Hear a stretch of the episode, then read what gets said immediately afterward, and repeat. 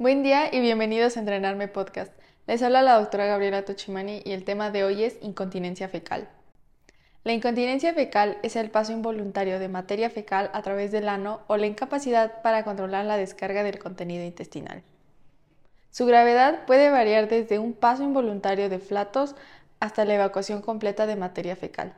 Dependiendo de la gravedad de la enfermedad, tiene un impacto significativo en la calidad de vida del paciente.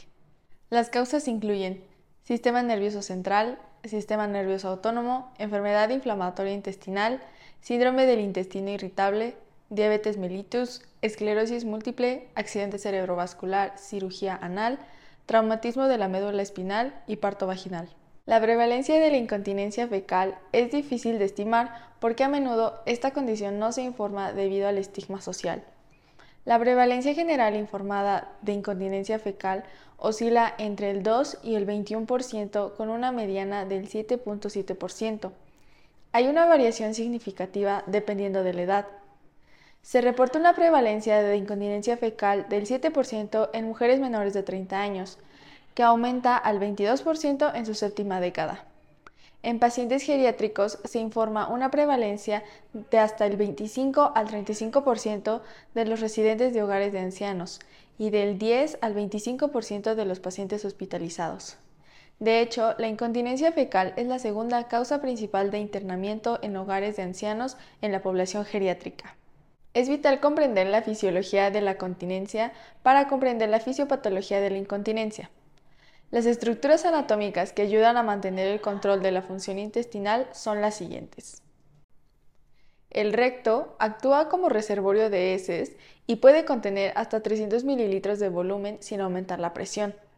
Más allá de este límite se produce una necesidad imperiosa de defecar. El recto está conectado con el ano, que es un tubo muscular hueco de 3 centímetros a 4 centímetros, que en reposo se encuentra en un ángulo de 90 grados con respecto al recto. Durante la defecación, este ángulo se vuelve obtuso, entre 110 y 130 grados, lo que permite el paso de las heces. El esfínter anal interno, que está inervado por un sistema nervioso entérico, es responsable del 80 al 85% del tono de reposo del canal anal. El reflejo inhibidor anorrectal permite que el esfínter interno se relaje, lo que permite que los receptores sensoriales anales detecten el contenido rectal. Esto ayuda a diferenciar las heces sólidas o líquidas de las gaseosas. El esfínter anal externo, inervado por el nervio pudendo, se contrae y mantiene la continencia durante un aumento repentino de la presión intraabdominal, como al toser o levantar objetos. El músculo puborectal Forma un cabestrillo alrededor de la unión anorrectal y mantiene el ángulo anorrectal que mantiene la barrera anatómica contra la descarga de heces. Para mantener la continencia fecal existe una interacción compleja de varios sistemas de órganos y nervios. A medida que la masa fecal se presenta en el recto, esto provoca distensión. La sensación de distensión rectal es transmitida por los nervios parasimpáticos, de S2 a S4 que inducen la relajación del reflejo inhibidor rectoanal y la contracción del reflejo contráctil rectoanal. El revestimiento rectal tiene un rico suministro de terminaciones nerviosas que pueden muestrar si la masa es líquida o sólida. El muestreo anormal y la disminución de la sensación anorrectal probablemente contribuye a la incontinencia fecal. Cualquier patología que interfiera con estos procesos como trauma, accidente cerebrovascular, patología vaginal o parálisis puede resultar en incontinencia fecal. La incontinencia fecal se puede diferenciar entre los siguientes tres subtipos diferentes. Incontinencia pasiva. Descarga pasiva de material fecal sin ningún conocimiento. Indica enfermedad neurológica, reflejos anorrectales alterados o disfunción del esfínter. Incontinencia de urgencia. Incapacidad para retener las heces a pesar de los intentos activos con sensación preservada Indica disfunción del esfínter o incapacidad del recto para retener las heces. Filtración fecal. Fuga no deseada de heces a menudo después de una evacuación intestinal con continencia normal. Los antecedentes esenciales para evaluar la etiología subyacente en la incontinencia fecal incluyen naturaleza de la incontinencia, ya sea gases, consistencia de las heces. Antecedentes de urgencia. Comienzo, duración, tiempo, medicamentos que pueden causar estreñimiento o diarrea y antecedentes médicos. Un examen rectal detallado es clave en la evaluación de la incontinencia fecal. Se puede dividir mejor en los siguientes pasos. Inspección. Examinar en busca de hemorroides, la presencia de materia fecal, cicatrices o excoriación de la piel. Además, evalúe el prolapso y el exceso de descenso perineal, más de 3 centímetros. Reflejo anal. Se puede realizar frotando suavemente la piel perianal con un bastoncillo de algodón, lo que provocará una contracción enérgica del esfínter anal externo. La ausencia de este reflejo indica una pérdida del arco espinal y posiblemente una enfermedad neurológica subyacente. Durante el examen rectal digital se debe evaluar el tono rectal en reposo para evaluar el esfínter anal interno. Después de esto, se debe pedir a los pacientes que hagan fuerza durante lo cual se puede evaluar la función del pubo rectal, así como los músculos del piso pélvico. El paso final es pedirle al paciente que apriete, durante lo cual se siente un aumento de la presión debido a la contracción del esfínter anal externo. El médico también puede insertar un dedo en el recto y pedirle al paciente que apriete el esfínter anal. Esto le dará una idea sobre el tono muscular. Las pruebas de diagnóstico se guían por si la incontinencia está relacionada con la consistencia de las heces. Si se sospecha que la diarrea es la causa principal de la incontinencia, se deben realizar estudios de heces para infección, osmolalidad, contenido de grasa e insuficiencia pancreática, evaluación de la diabetes y trastornos de la tiroides, evaluar sobrecrecimiento bacteriano e intolerancia a la lactosa o fructosa, colonoscopía para evaluar la enfermedad de las mucosas, masa, úlcera y estenosis. Si la incontinencia no tiene diarrea, se requiere de un ultrasonido endoscópico para evaluar los esfínteres anales interno y externo, imágenes por resonancia magnética. La manometría anal se utiliza para evaluar la presión rectal con o sin reposo. La medición de la latencia del nervio pudendo también se realiza para evaluar la integridad neuromuscular del piso pélvico.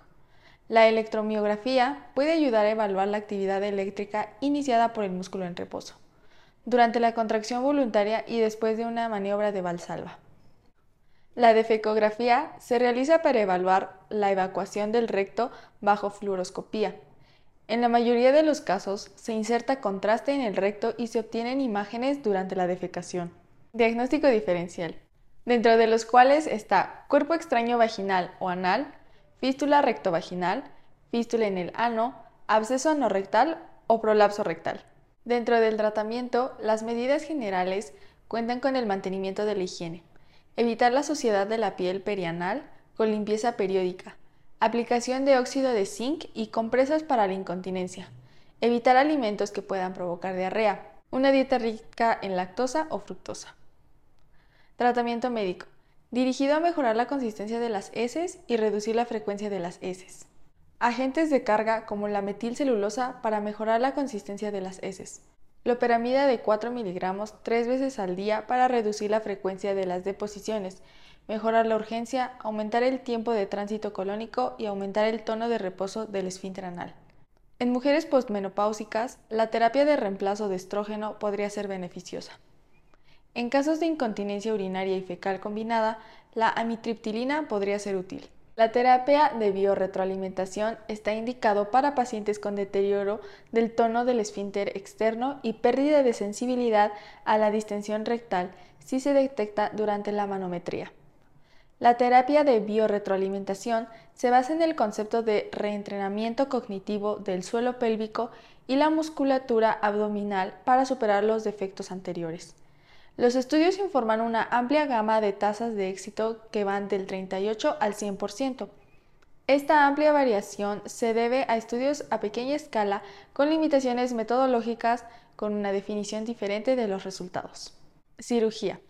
En pacientes con síntomas refractarios que no responden a las medidas anteriores. Los abordajes quirúrgicos se pueden dividir en cuatro categorías. Para pacientes con anomalías estructurales simples de los esfínteres, como las debidas a un traumatismo obstétrico, la reparación superpuesta del esfínter podría ser suficiente. La tasa de éxito es del 70 al 80%.